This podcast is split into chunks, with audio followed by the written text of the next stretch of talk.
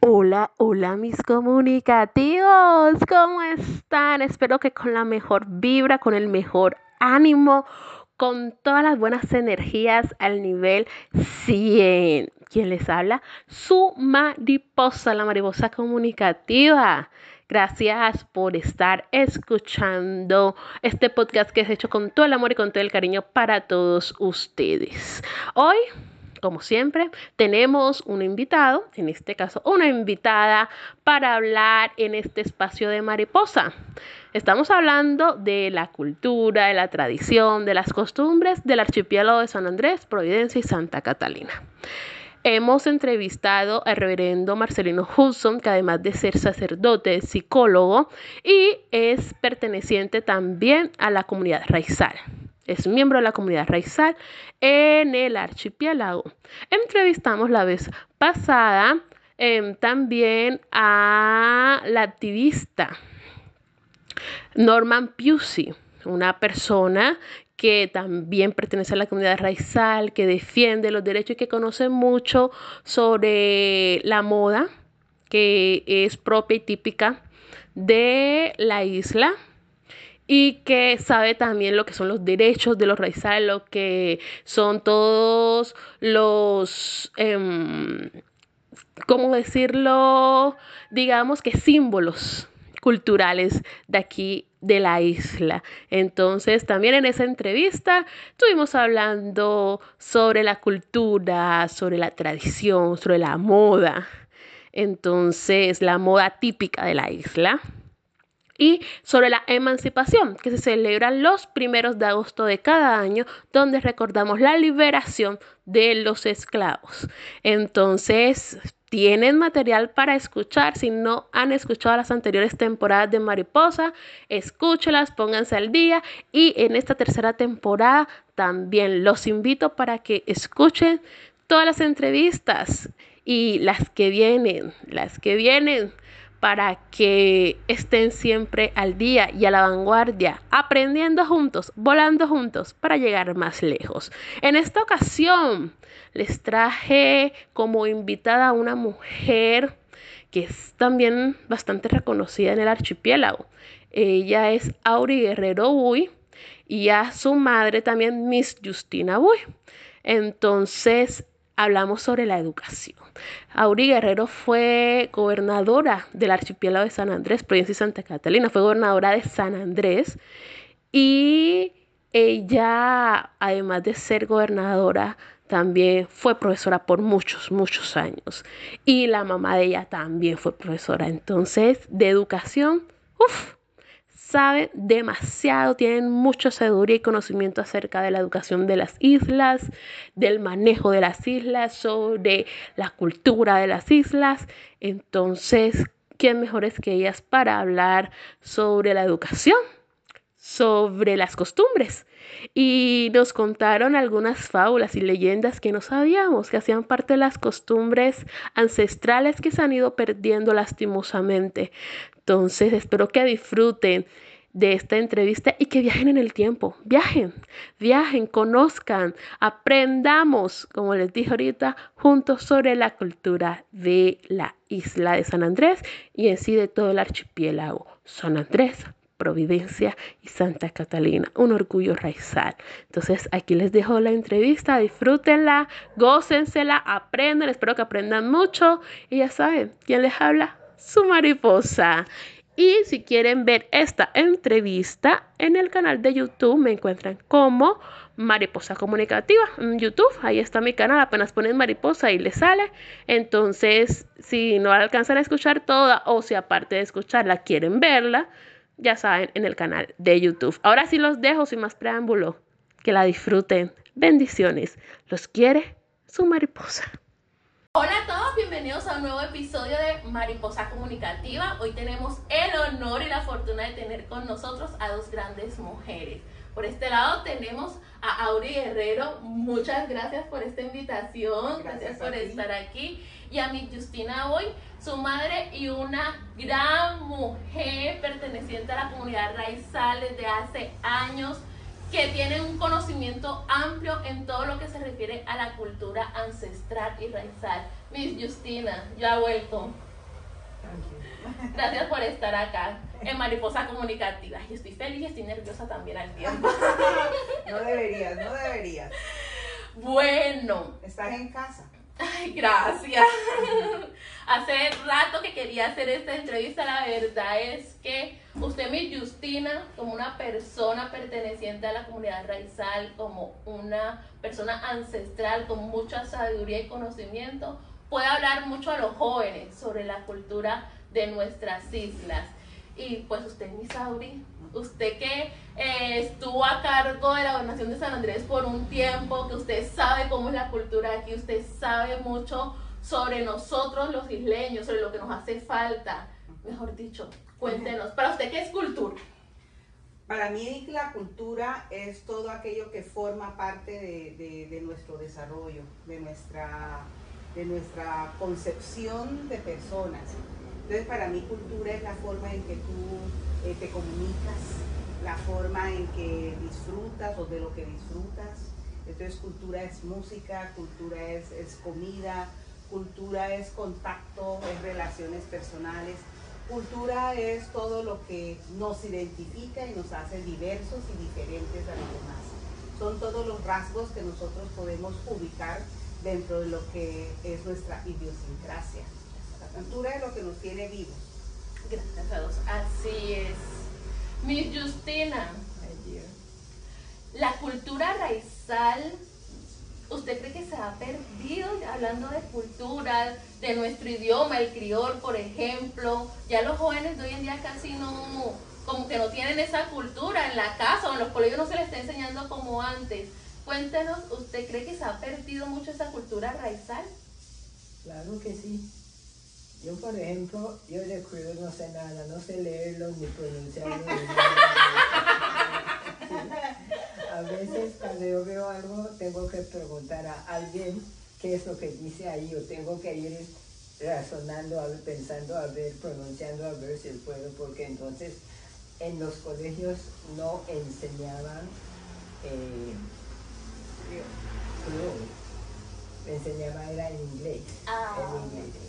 Yo, por ejemplo, en la Sagrada Familia, cuando comencé con el inglés, estaba con Elba, Elba Corpus, que murió, con esta Credence Newell, y todos ellos enseñaban, era inglés. El cruel es ahora que viene surgiendo porque anteriormente no se usaba, pero si uno hablaba en uno se veía de uno. Ah. Se veía de uno, sí. Entonces yo dice, comia, entonces dice uno está hablando patois. ¿Sí? Entonces ahora es que está descubriendo el, el o sea, el idioma de nosotras, digamos así. yo, yo quiero hacer una observación muy interesante a lo que dice mi mamá y es lo siguiente el creol es nuestra lengua y se aprendía en la casa. O sea que eh, esa dicotomía que, es que el criol se está perdiendo porque no se enseña en los colegios, se perdió cuando nosotros como papás, yo como mamá, me casé con un continental y seguí hablando en español para que él entendiera y mi hija se ve desdibujado dentro del criol.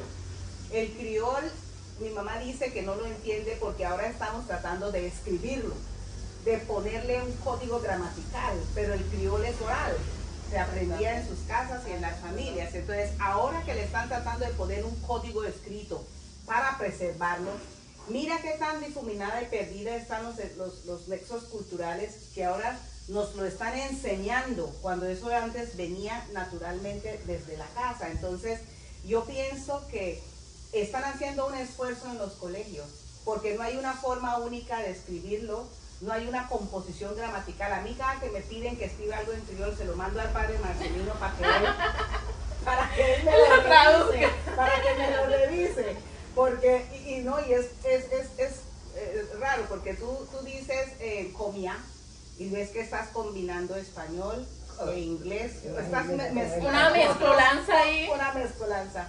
Pero como dice mi mamá, es cierto, se perdió en las casas, donde era una tradición oral de familia, entonces en el colegio, para reforzar esas raíces y volvernos, nos lo tienen que estar enseñando.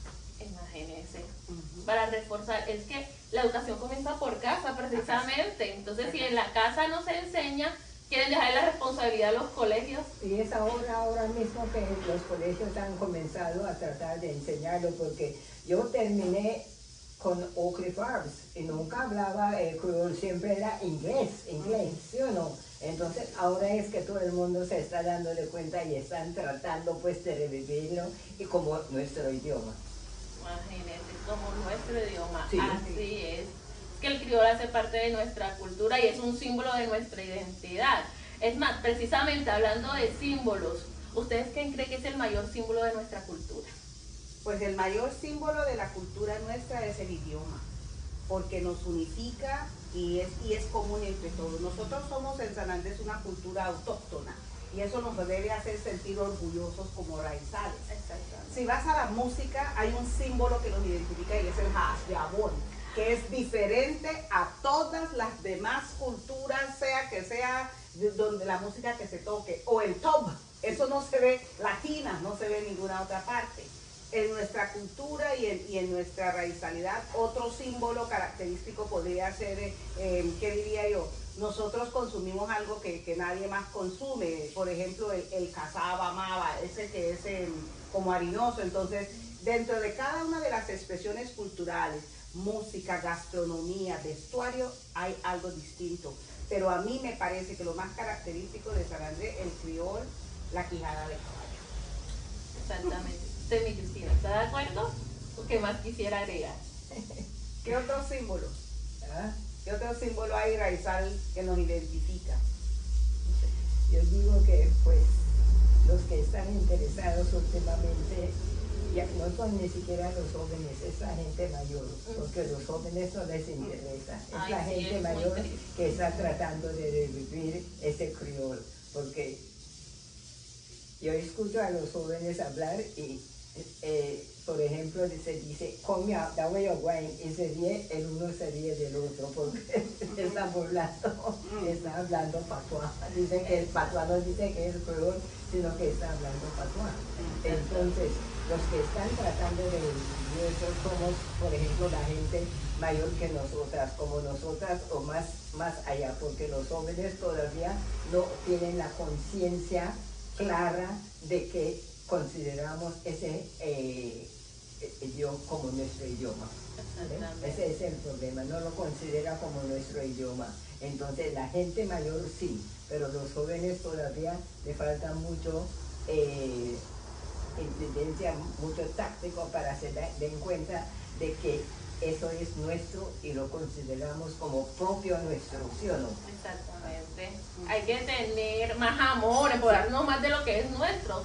Porque, por ejemplo, em, yo soy joven, a mí me gusta mi cultura, pero por ejemplo, yo no soy muy, no sé hablar muy bien del criol, por ejemplo. Pero sabes otra cosa, porque también las cosas se han perdido, la cultura y eso, porque los, los jóvenes no tenemos la información histórica que nos hace ver la importancia de las cosas. Yo soy maestra de ciencias sociales cuando empecé en la Sagrada Familia. Y no había, tú podrías encontrar la historia de Colombia contada en todos los versos y en lo que querías, pero cuando tú ibas a buscar historia de San Andrés, tenías que llamar a Mistawal, que en paz descanse, a Mistawokli, que en paz descanse, a Mistadol, para construir poco a poco lo que es la historia de San Andrés, o a Samuel o a Basman, y ellos tienen una discusión de, de cuáles son los elementos más importantes. Pero yo pienso que la parte cultural, la parte de arraigo a nuestra cultura, se ha perdido porque no está consolidada un colectivo histórico propio y los jóvenes no lo conocen. Tú le dices a alguien, Luis Auri, últimamente lo están conociendo. El día de la emancipación salen a marchar y muchos no saben ni siquiera de dónde viene el tema de emancipación. Exactamente. ¿Qué, es emancipación? ¿Por qué se desfila? Exacto. Entonces, me, me parece a mí que a nosotros el tema histórico eh, hay que trabajarlo y promoverlo mucho más para que tú, para que mi hija, para que mis nietos se puedan sentir orgullosas de esa historia y vean la importancia de mantener la cultura. El otro día me preguntaban que cuáles son costumbres de San Andrés y yo también me quedé pensando. Y llamé a Laudín y le dije, Laudín, ¿cuáles son las costumbres? Y me dijo, ay, eh, cuando nacen los niños, sembrar el, el cordón umbilical debajo de un árbol. Ah, vean, sabía. Yo no hice eso con mi hija, mi mamá lo hizo conmigo. Yo lo hice con mis hijas, sí, yo lo sembré. Ah, vea Debajo, pues. sí, debajo de, de dos árboles de, de coco. Sí. Uno para cada una. Ah, No, que siempre no. Uno decía, pues, ese árbol de coco, este árbol es de la, de la niña que sea del, del, que sea- cordón. sí, el cordón umbilical. Eso, eso garantizaba que la, la persona creciera fuerte. Esa era la creencia. Y se- por ejemplo, cuando alguien moría en las casas y uno tenía un niño pequeño en la casa, se paraba una al lado de un- del féretro y otra al otro lado y pasaban el niño encima del féretro, que para que el espíritu del difunto no lo molestara. Ah. Y, y son tradiciones que tú no conoces. Ya Ni no, azul. ya no los conoces. Eso lo están dando en el, En Teleisla. sí, en Teleisla, se sabe, eh, refiriendo ahí cuando la persona muere, cómo se hace, todas las, no- las novenas de las noches, cómo se hace para arreglarlo, para el entierro y todo eso, estaban dando ahí en, el, en Teleislas. ¿Por qué? escuché. Porque como no existe ninguna parte, la gente como tú, con estos programas tan interesantes, tienen que recabar esa información para que los jóvenes la conozcan. Si tú no conoces algo, no lo puedes querer. Si no lo quieres, no lo puedes proteger y no lo puedes conservar. Exactamente, es que los jóvenes estamos en, en cierta, en cierta forma ignorantes de lo que somos, de nuestra cultura, de lo que nos identifica, porque, mira, cosas que uno no sabía y hacen parte de nuestra cultura, son tradiciones, son historias de nosotros y uno ignorados, totalmente ignorantes de ese tema, ay, no. Pero precisamente hablando de historia de, de San Andrés, muchas personas le, le echan la culpa, por decirlo así, a las personas que han venido del continente, que han venido del- de, afuera, de otros lugares de Colombia, y se han como ellos adueñado de aquí de nuestro territorio y no hemos dejado de pronto nosotros eh, florecer nuestra cultura. ¿En verdad creen que es culpa de ellos o No. culpa de nosotros? Es culpa nuestra. Hay un tema muy importante cuando tú hables de cultura y es la aculturización. Y nosotros, las personas llegaron y los abrazamos tanto que nos abrazamos también sus culturas. En vez de enseñarles a los que vinieron las nuestras para que se apropiaran, nosotros nos dejamos sumergir en las prácticas culturales de las personas que llegaron. Pero no es culpa de ellos, es culpa nuestra. Por eso también es nuestra responsabilidad recuperarla. O sea, si tú, si llega una visita a tu casa y tú tienes por costumbre quitarte tus zapatos, la visita tiene que quitarse sus zapatos. Pero si llega y tú le dices, ah, no, tú no, ah, bueno, no, entonces entra tranquilo. Pues ya después tú, tus hijos entran con los zapatos porque ya lo permitiste. Exactamente, se le permite a una persona, se le permite a todas. Fíjense que a veces cuando están reunidos y están hablando así, yo me pongo y digo, ah, en España de no está aquí en inglés, en inglés, están hablando ahí en español.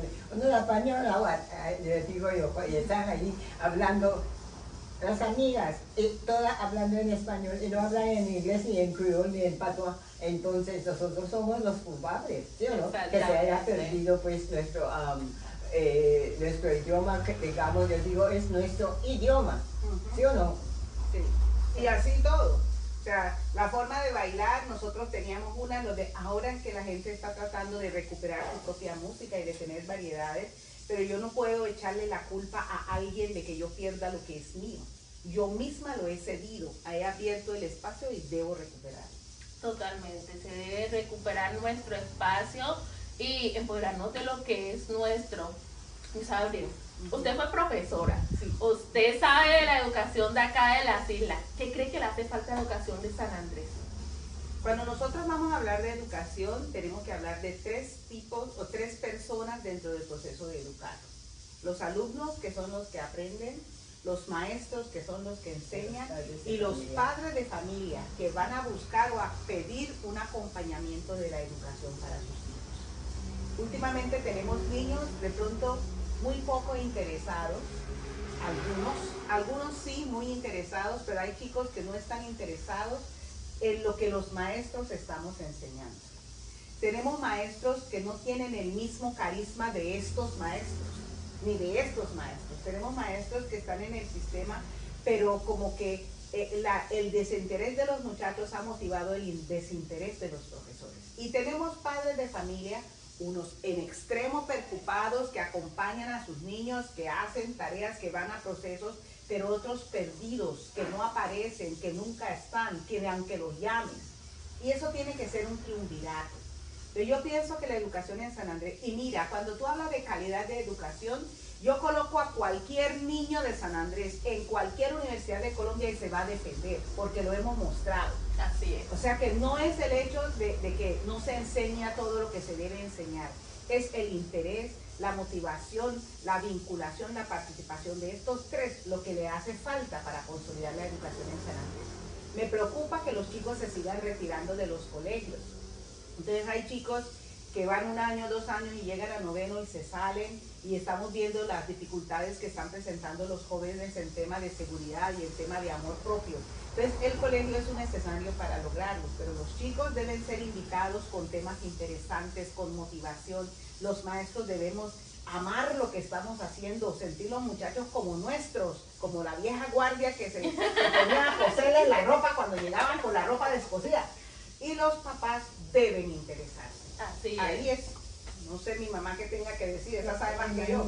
Yo con 41 años de educación, llevo eh, preocupada por la educación de los muchachos de la Loma porque entonces cuando terminan aquí en la Loma, su primaria no tiene a dónde irse, porque todos los colegios están completos, tienen sus alumnos. Entonces la escuela se llamaba Alfonso López. Yo fui alumna de allá y aprendí mis primeras letras, Alfonso López. Yo me eh, puse a pensar y digo, pero ¿qué significado tiene de Alfonso López? Y esos niños cuando tenían, de primaria, cuando yo vine a trabajar aquí, yo cogí el puesto de mi maestra porque me la trasladaron y yo ocupo el puesto de mi sí. Entonces yo digo, voy a poner hasta el quinto hice las diligencias, hice hasta el quinto, entonces la primaria completa. Pero hay más, algo más, porque entonces, ¿a dónde van los muchachos? Entonces yo me puse a pensar, digo, no, yo no puedo dejar estos niños vagando por todas partes. Yo tengo que hacer algo para que estos muchachos salgan adelante. Y comencé a pensar y a investigar y a preguntar eso. Entonces, unos años, como dos años antes de salir, yo ah, ahora sí, pensando en el comportamiento de los vecinos, porque siempre dañaban las escuelas, no cuidaban las escuelas. Ah, eso viene de antes, entonces eso estar dañando las escuelas, que tienen la abanico, la silla, eso viene de antes. Ah, entonces eh, yo dije, voy a poner el nombre del sector, Brooks que puse el nombre del, eh, del sector Brooks Hill Bilingual School, lo puse en Brooks Hill Bilingual School, hice la diligencia. Dicen que tiene que tener una justificación muy fuerte porque si no, no aceptan en el Ministerio de Educación. Yo comencé a preguntar y a trabajar y en eso llegó mi secretaria. llegó Auri y comenzamos a buscar y averiguar y así. Entonces yo hice la solicitud la justificación es que los niños cuando terminan la primaria se quedan vagando porque no hay a dónde irse, no tienen colegio que los puede recibir. Y estamos el PI. Mm. Imagínense, yo salí antes de que llegó la respuesta. Sí. sí, yo salí como dos años antes de llegar la respuesta, pero cuando llegó la respuesta, la directora me mandó avisar y me llamó y ahí celebraron y no sé qué yo me siento tan satisfecha cuando yo veo, por ejemplo, un 20 de julio y yo digo, porque el ¡Ah, qué honor! Se me ensancha el corazón. Oiga, la, eh, la, semana, el 7 de agosto, yo ahí sentada y viendo esos muchachos ahí, oígame, eh, se me ensancha el corazón. Yo me siento muy bien porque siento que he ayudado a toda una comunidad, a los padres de familia y a los alumnos. Entonces uno tiene que siempre no pensar en uno mismo, sino pensar en el futuro también de los demás, no solamente de uno y de los hijos de uno, sino en el futuro de los demás, porque todos esos muchachos hubieran quedado vagando por ahí sin dónde irse. Entonces ahora tenemos nuestra escuela y se llama como el sector Brooks Hill Bilingual School. Entonces todo el mundo en ese sector vigila esta escuela. Nadie puede hacerle daño. Exactamente. Se sienten apropiados de eso porque tiene un nombre que los caracteriza, que los identifica. Sí, señor. Pero bueno, eso de la educación, como que eso es herencia, ese por la educación. Desde los 19 años que comencé. Y trabajé 41 años. 41 años, bastante, casi toda una vida. yo traté de no ser maestra, quise ser periodista, comunicadora ah. social, sí, porque esa es mi Todo el mundo, todo el mundo, viejos, grandes, pequeños, me dice maestra, todo el mundo. Imagínense, no sé, una maestra total, imagínense. pero, pero terminé siendo maestra de preescolar, maestra de educación, porque es que... Yo me preocupaba mucho por mis alumnos. Ahí al lado había un viejo que tenía un almacén don Carlos decía, y se llamaba. Y cuando esas niñas llegaban en la mañana, sin lápiz, sin cuaderno, yo, vamos aquí, filas detrás de mí, a fiarlo. Entonces ellas se reían de mí y dice que al fin de mes yo no consigo plata porque tengo que pagar. Listo, bueno, ya para ir como culminando. Em, ¿Ustedes cómo se imaginan hasta dentro de 10 años? ¿Cómo vamos? Mm. Bueno, yo, yo, no, yo no voy a imaginarlo a partir de cómo vamos. Yo voy a imaginarlo a partir de cómo debe ser, porque nos tenemos que comprometer a cambiar. O sea, yo no puedo sentarme y ser negativa y decir, no, usted San Andrés va a terminar mal. Mire, eh, los, eh, los unos aquí, los otros acá, los jóvenes, los adultos, poco colaboramos. Yo pienso que San Andrés debe asumirse por el compromiso de todos y cada uno colocar su grado de arena. San Andrés debe ser la ventana de Colombia en el Caribe. Lo decía Petro ayer en su posesión. San Andrés está ubicado tan estratégicamente y tiene vínculos con todos que pueden llegar a ser ese centro que puede irradiar de todo tipo, cultura, conocimiento, saber, conexión. Nosotros debemos tener en San Andrés unos jóvenes hombres y mujeres fuertes, conocedores de su historia, apropiados de lo que es suyo para poder proyectarse en el futuro. Un San Andrés económicamente activo, que no dependa única y exclusivamente eh, de las personas que vengan como turistas, sino que se fomente el emprendimiento, que se fomente la investigación, que la gente busque en el mar, por ejemplo, alternativas productivas que no tenemos. Entonces siempre vemos las algas, nos, nos quejamos de los sargazos, pero no hay un emprendimiento que transforme esas berracas algas y sargazos en cremas o cosas que nos puedan servir. Exacto. Pero yo veo una, una San Andrés empoderada, con los muchachos, eh, con una característica diferente, queriéndose a ellos mismos para que no terminen ni en el alcohol, ni en las drogas, ni en el sicariato, con una comunidad pues ávida, con su cultura apropiada y con el deseo de salir adelante. Así es. Mi ¿usted cómo se imagina ¿Cómo se imagina San Andrés en 10 años? Ay, no. Yo quisiera imaginar a San Andrés como dice el, uno de los cantos himnos de San Andrés, como el mejor, como el mejor de las islas del mundo.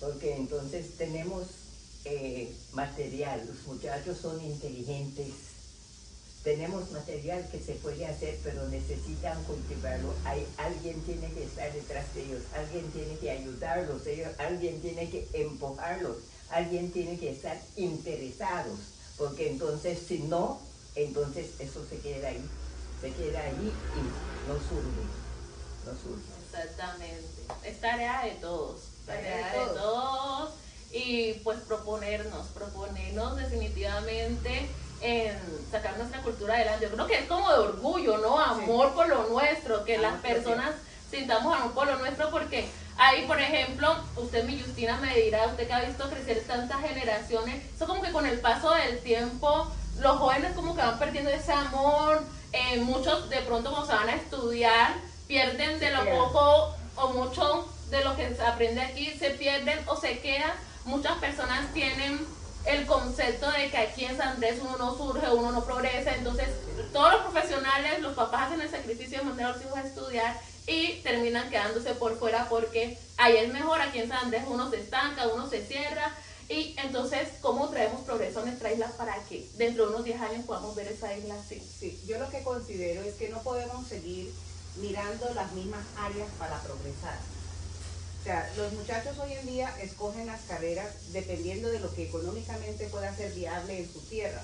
Entonces vemos muchachos estudiando administración de empresas, vemos muchachos estudiando, qué sé yo, medicina, aunque eso sí se necesita. Hay otros estudiando eh, eh, ingeniería industrial, pero no hay esa concepción de que además de lo que ya existe, puede haber otras cosas y tenemos que sacarlas adelante. Esos emprendimientos como el tuyo, emprendimientos como, como utilizar el material reciclado para, hoy me hablaba un amigo de que se puede utilizar material biodegradable para generar cura para eh, las enfermedades como la diabetes. Entonces, ese tipo de, de, llamémoslo así, innovaciones, ese tipo de alternativas en una isla tan pequeña donde todo es fácil de probar, deberíamos empezar a motivar el estudio de otras técnicas y tecnologías que puedan servir para transformar lo que tenemos en San Andrés y, abrir nuevos campos para que sea productivo venir a trabajar a San Andrés o venir a quedarse en San Andrés. Sí es cierto, nosotros perdemos muchas, muchos profesionales y muchas mentes brillantes porque van, estudian y se quedan porque no ven, porque la isla está pequeña, porque está muy sobrepoblada, porque no encuentran trabajo cuando vienen y se desmotivan y se van. Pero si todos estamos concentrados en trabajar en la única fuente de trabajo, nunca habrá espacio para progresar. Tenemos que crear otras alternativas y yo pienso que los jóvenes de San Andrés nuestros pueden asumirlos con nosotros construyendo alrededor de ellos. Así es. Bueno, muchísimas gracias, mi Justina, por aceptar esta entrevista. Muchísimas gracias, mi Sauri. Ha sido un honor para mí. He aprendido bastante. Es que precisamente yo hago esto porque me gusta, porque uno aprende, uno aprende. Y pues esa es la idea de que cada día nos sintamos más orgullosos de ser quienes somos, raizales. Así que muchas, gracias. a todos ustedes. Gracias a, ti por venirnos y por invitarnos a Madre e Hija a alternar con Imagínense, no, esto ha sido un honor para mí tener a las dos junticas, imagínense. muchas gracias y bueno, nos vemos en un próximo episodio. Bye.